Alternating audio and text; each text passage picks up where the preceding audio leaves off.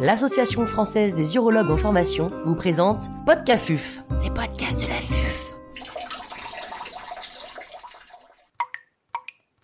Bonne pratique des instillations intravésicales pour les tumeurs de vessie non infiltrant le muscle. Docteur Priscilla Léon, chirurgien urologue à la clinique Pasteur de Royan, nous fait part de son expertise. L'intervenante n'a pas reçu de financement.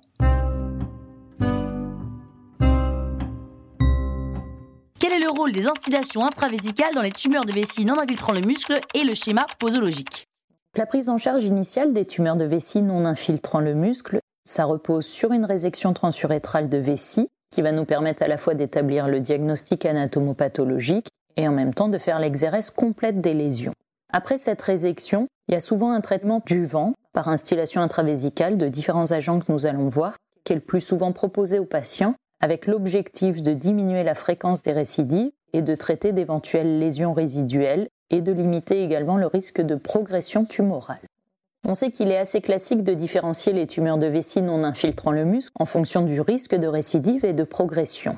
Les tumeurs de faible risque, donc c'est les tumeurs urothéliales PTA de bas grade, moins de 3 cm, unifocales, sans antécédent de tumeur de vessie, et ce qui inclut également les tumeurs à faible potentiel de malignité, vont relever d'un traitement par instillation post-opératoire précoce, ce qu'on appelle l'IPOP, soit de mitomycine, soit d'épirubicine. Les tumeurs intermédiaires, ces tumeurs urothéliales PTA de bas grade qui ne vont pas répondre aux critères de haut ou de très haut risque, vont eux avoir des instillations endovésicales de mitomycine C ou des pyrubicines, ou alors une BCG thérapie avec un entretien d'un an. Pour les tumeurs de haut risque, les tumeurs urothéliales qui présentent au moins un des critères suivants, PT1 haut grade ou CIS, eux, ça va être de l'instillation endovésicale par BCG thérapie avec un entretien de 3 ans. Et enfin, les tumeurs de très haut risque, donc les PT1G3 avec du CIS ou multifocales ou de plus de 3 cm ou qui ont un envahissement lymphovasculaire ou une atteinte de l'urètre prostatique, ou alors les formes PT1 avec des formes anatomopathologiques agressives. Pour ces patients-là, éventuellement instillation endovésicale de BCG thérapie avec un entretien de 3 ans, mais attention, c'est les patients à qui également on propose une cystectomie avec curage beaucoup plus rapidement. Quels sont les différents agents utilisés pour les instillations intravésicales? On va parler d'abord de l'instillation post-opératoire précoce clipop de mitomycine ou d'épirubicine, qui a une propriété de devoir exercer une action cytotoxique à l'encontre des cellules tumorales libérées dans la vessie au moment de la résection du polype. Tout ça afin d'éviter l'implantation tumorale. Elle doit être réalisée dès que possible après la résection, idéalement dans les 6 premières heures et au plus tard dans les 24 heures qui suivent la résection. Il faut absolument proscrire l'instillation post-opératoire, l'IPOP, si jamais il y a une hématurie macroscopique ou s'il y a une perforation vésicale. Ensuite, on a donc parlé des instillations adjuvantes de mitomycine C. Donc le traitement recommandé, c'est 8 instillations d'induction hebdomadaire de 40 mg. Les contre-indications sont la perforation vésicale, l'hématurie macroscopique, et il est recommandé du coup de respecter un délai de cicatrisation vésicale de 4 semaines si on a réséqué de façon profonde ou s'il y a eu une perforation pendant la résection. Une infection urinaire non traitée est une contre-indication à l'instillation. Et des manifestations systémiques peuvent survenir après instillation de mitomycine C. On peut avoir des éruptions de la peau, des mains, des organes génitaux externes ou un prurite. Ça, ça peut aboutir soit à une contre-indication temporaire ou alors définitive à l'utilisation du produit suivant la sévérité et surtout si leur rémission ou non. Pour les instillations adjuvantes d'épirubicine, l'épirubicine c'est une anthracycline le traitement recommandé, c'est 8 instillations hebdomadaires de 50 mg dans 25 à 50 ml de solution saline. S'il y a une toxicité locale, une cystite chimique, on réduit la dose jusqu'à 30 mg. Pour le traitement du carcinome in situ, le traitement standard, ça reste le BCG, mais si on a besoin d'utiliser un autre produit et qu'on passe par l'épirubicine, il faut l'utiliser à la dose de 80 mg. Les contre-indications sont les mêmes que pour la mitomycine.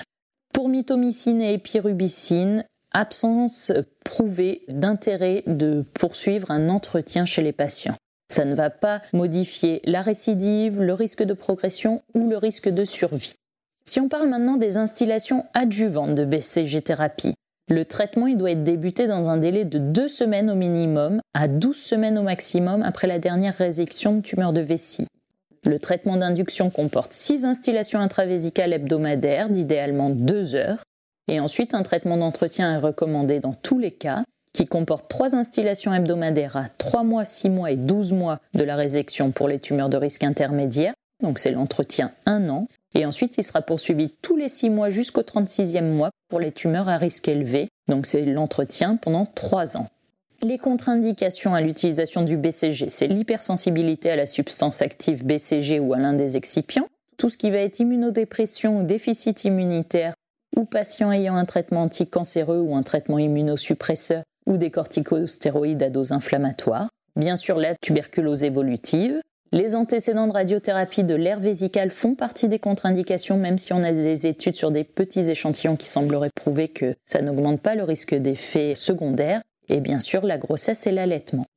Il peut y avoir des manifestations euh, locales ou systémiques au cours des instillations de BCG qui peuvent conduire là aussi à une contre-indication temporaire ou définitive de l'utilisation du produit. Et là, je vous recommande d'aller relire les recommandations récentes que le CCFUVC a reprises sur la classification des effets indésirables de la BCG thérapie et comment les prendre en charge.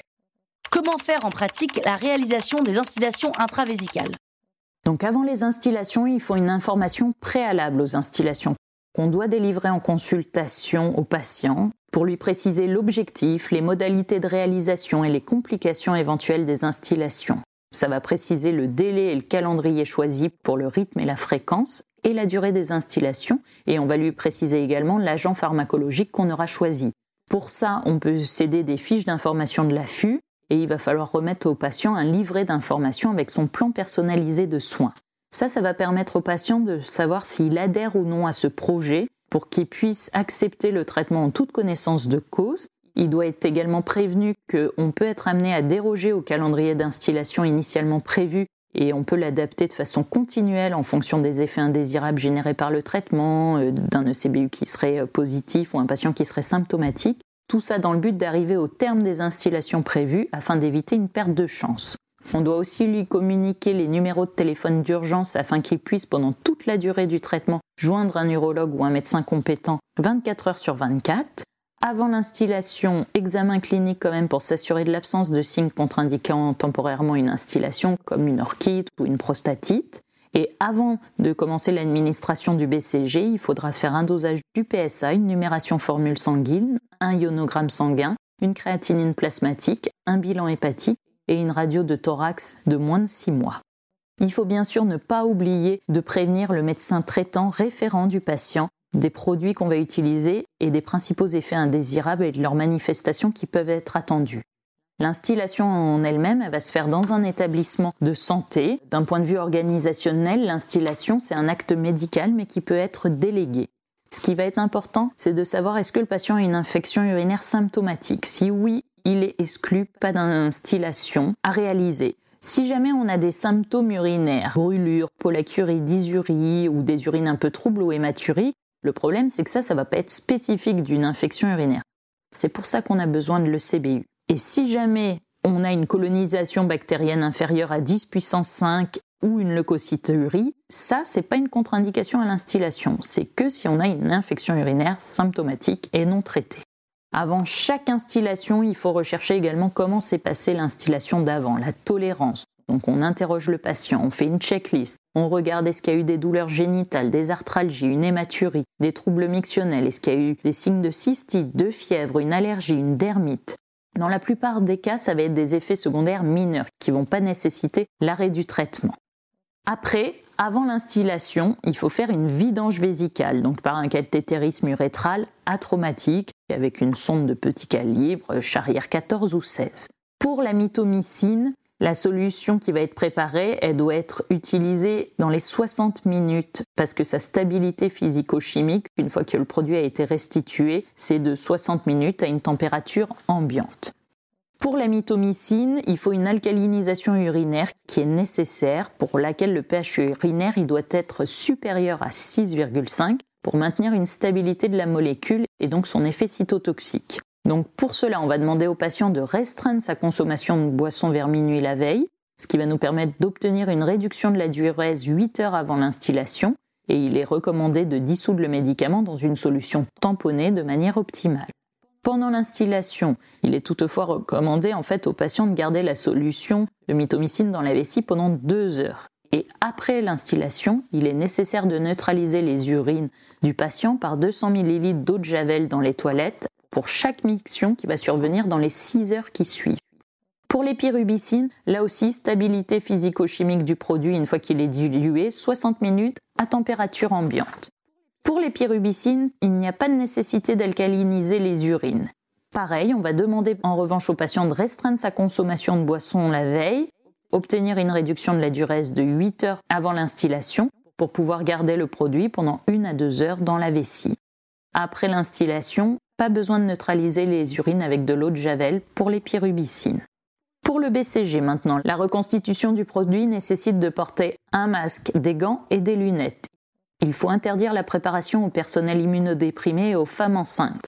Les règles d'asepsie doivent être strictement suivies et il faudra éliminer les déchets dans le circuit infectieux dédié. Le temps de contact entre le BCG et la muqueuse vésicale ne devra pas être trop long, c'est deux heures la limite. Et il est conseillé au patient de réduire sa consommation de boissons dans les heures pareilles qui précèdent l'instillation. Lors des premières minutes suivant l'instillation, on va demander au patient de rester allongé avec le BCG. Il lui sera ensuite permis de se lever et au terme de la période des deux heures, tous les patients doivent uriner en position assise pour des raisons de sécurité.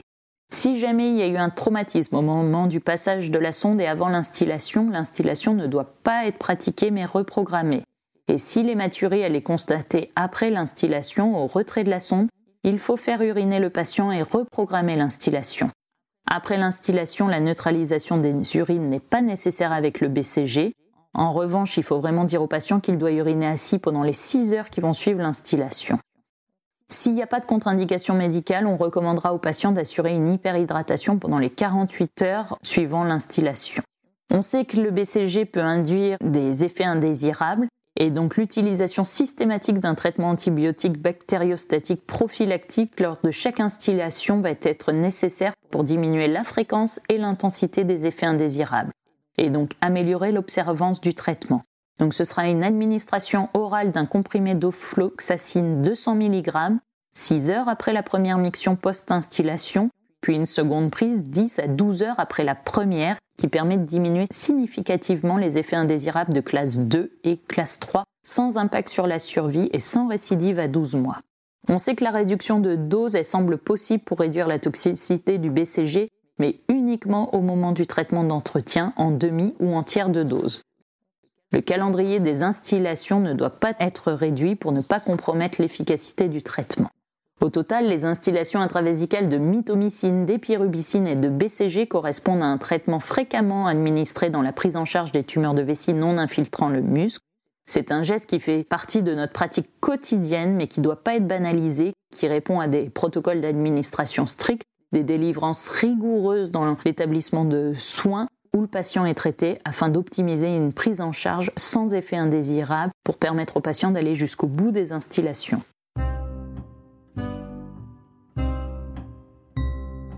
Un grand merci au docteur Priscilla Léon pour ses conseils précieux. C'était Podcafuf, les podcasts